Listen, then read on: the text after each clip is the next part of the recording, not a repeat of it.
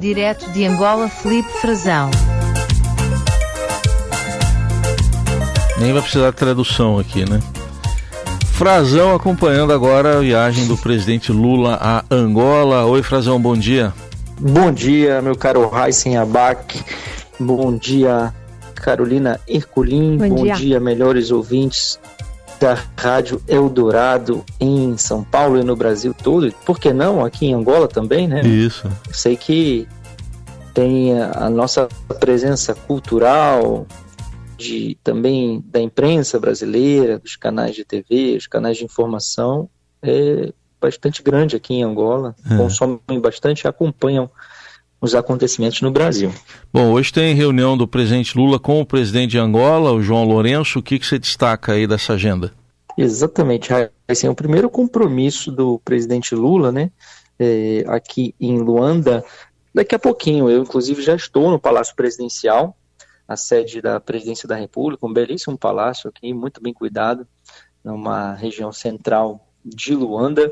Uh, e o presidente foi apenas fazer um gesto de homenagem, né, depositar flores uh, no mausoléu do ex-presidente Agostinho Neto e depois segue para cá, para o Palácio Presidencial da República de Angola. É uma visita de Estado, uma, uma visita mais robusta, que tem também a presença de 160 empresários brasileiros que vieram do Brasil, que deve, ter, deve chegar aí a uns 350 empresários ao todo, entre brasileiros e angolanos, num seminário, um fórum empresarial promovido pela Agência Brasileira de Promoção de Exportações e Investimentos, a Apex Brasil, e as autoridades angolanas. Lula vai participar desse eh, seminário, vai fazer um discurso.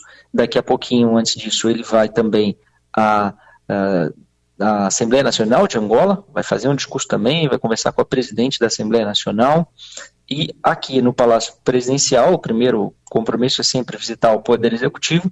Ele vai ter uma reunião privada, reservada com o presidente João Lourenço, depois uma reunião com a presença de ministros dos dois países, assinatura de uns atos de cooperação, bastante cooperação técnica, é, por exemplo, para tratamento da ceníase, uma cooperação agrícola, é, também vão fazer a assinatura de um acordo para é, melhorar o turismo aqui em Angola, trazendo experiências é, do Brasil, e vão dar uma declaração e responder algumas perguntinhas dos jornalistas que vieram acompanhando o presidente Lula e também os jornalistas angolanos, Carol e Heisen. Primeiro compromisso do presidente é hoje, um dia mais longo, no dia seguinte, o presidente vai inaugurar uma galeria no Instituto Guimarães Rosa, que era o antigo Centro Cultural Brasil-Angola, eh, bastante frequentado pela população uh, local aqui, bastante, uma, tem uma capacidade de promoção da cultura brasileira.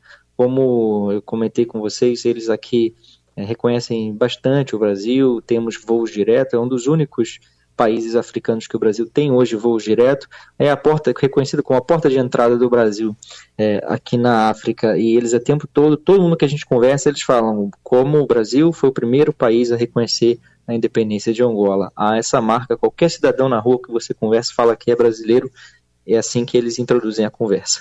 Muito bem. Frazão, vou colocar um trechinho aqui da fala do presidente Lula ontem destacando os compromissos negociados ainda lá na África do Sul sobre a reforma do Conselho de Segurança da ONU. Vamos ouvir. Foi a questão da decisão das pessoas concordarem com a luta para que a gente mude o Conselho de Segurança da ONU, sobretudo os membros permanentes do Conselho. Nós estamos brigando há mais de 20 anos nisso.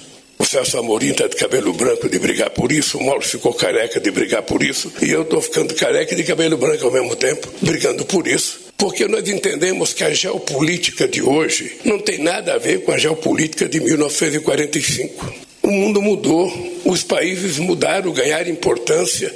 Então é importante que a ONU tenha uma representatividade que possa deliberar coisas que as pessoas acatem, sobretudo nesse momento que a gente discuta a questão climática. Não adianta fazer COP, COP1, COP2, COP3.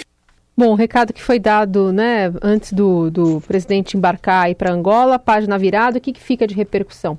É verdade, Carol. Esse era o grande objetivo uh, do Brasil, né? Na verdade, o Brasil se viu contrariado com essa expansão do BRICS que ocorreu na África do Sul.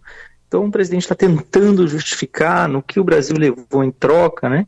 O Brasil não queria, havia até uma certa divisão, se era positiva, se não era. Durante muito tempo o Brasil é, bloqueou a expansão. O Lula fez um gesto político para ceder, para agregar novos países, conseguiu aí, né, fez uma certa campanha, inclusive para a esquerda argentina, falando do Alberto Fernandes, numa, num discurso que quando ele foi anunciado, né, a expansão do BRICS, a inclusão da Argentina, disse que estariam sempre juntos, trabalhando juntos como irmãos, enfim, uma declaração às vésperas da eleição na Argentina que mostra um cenário bastante negativo para a esquerda, para o peronismo, o kirchnerismo.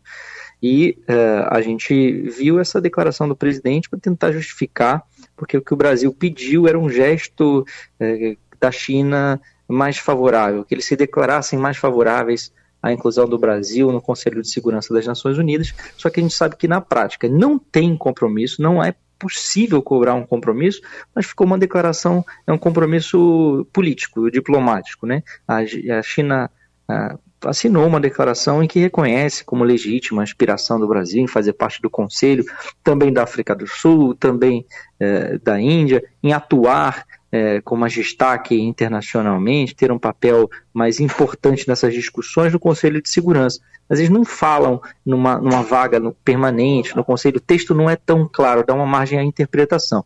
Embora tenha sido o mais avançado, né, o gesto mais forte que a China deu até hoje nesse sentido não garante ainda para o Brasil que o Brasil vai ter, de fato, uh, eventualmente numa reforma que se discuta, o que é pouco provável nesse momento, é um assunto bloqueado pelos cinco países que fazem parte do Conselho, ou pelo menos pela, por alguns deles, e ali basta um para bloquear, se não tiver consenso nada é aprovado. Então é um pouco complicado de se, de fato, dizer que o Brasil vai ter é, esse, essa vaga, vai conquistar esse objetivo para representar a América Latina, como o presidente Lula mesmo disse que ele está ficando de cabelo branco e careca, e os outros ministros e auxiliares também, né? acho que muita gente ainda vai passar por esse processo antes da gente conquistar é, essa vaga. Não, não está no radar imediato, mas foi o que o Brasil conseguiu de sinalização mais positivo em troca lá na África do Sul da expansão do BRICS que alguns veem como um aspecto, pode ter aspectos positivos, com a inclusão em relacionamento com determinados países que têm muito capital, muita capacidade de investimento, como os países do Golfo, como a Emirados Árabes e a Arábia Saudita, mas que, por outro lado, têm perfis políticos muito distintos do nosso. É um grupo que vai ficar mais heterogêneo, vai ser mais difícil de obter consenso, vai ser mais difícil do Brasil é, sustentar o seu protagonismo, porque agora serão 11 membros, então vai dividir as atenções e alguns temas caros da política externa e da política interna do governo atual brasileiro, do governo Lula, como a questão da promoção de políticas de gênero, das mulheres, direitos humanos, liberdade religiosa também, tudo isso tende a ser muito bloqueado pelos países que entraram, que são é, países é, muito mais autoritários. Né? Muito bem, relato aí do Felipe Frazão acompanhando essa agenda de hoje do presidente Lula em Luanda, capital de Angola. Frazão, obrigado, bom trabalho. Obrigado, um excelente sexta-feira para todo mundo e voltamos em breve ao Brasil.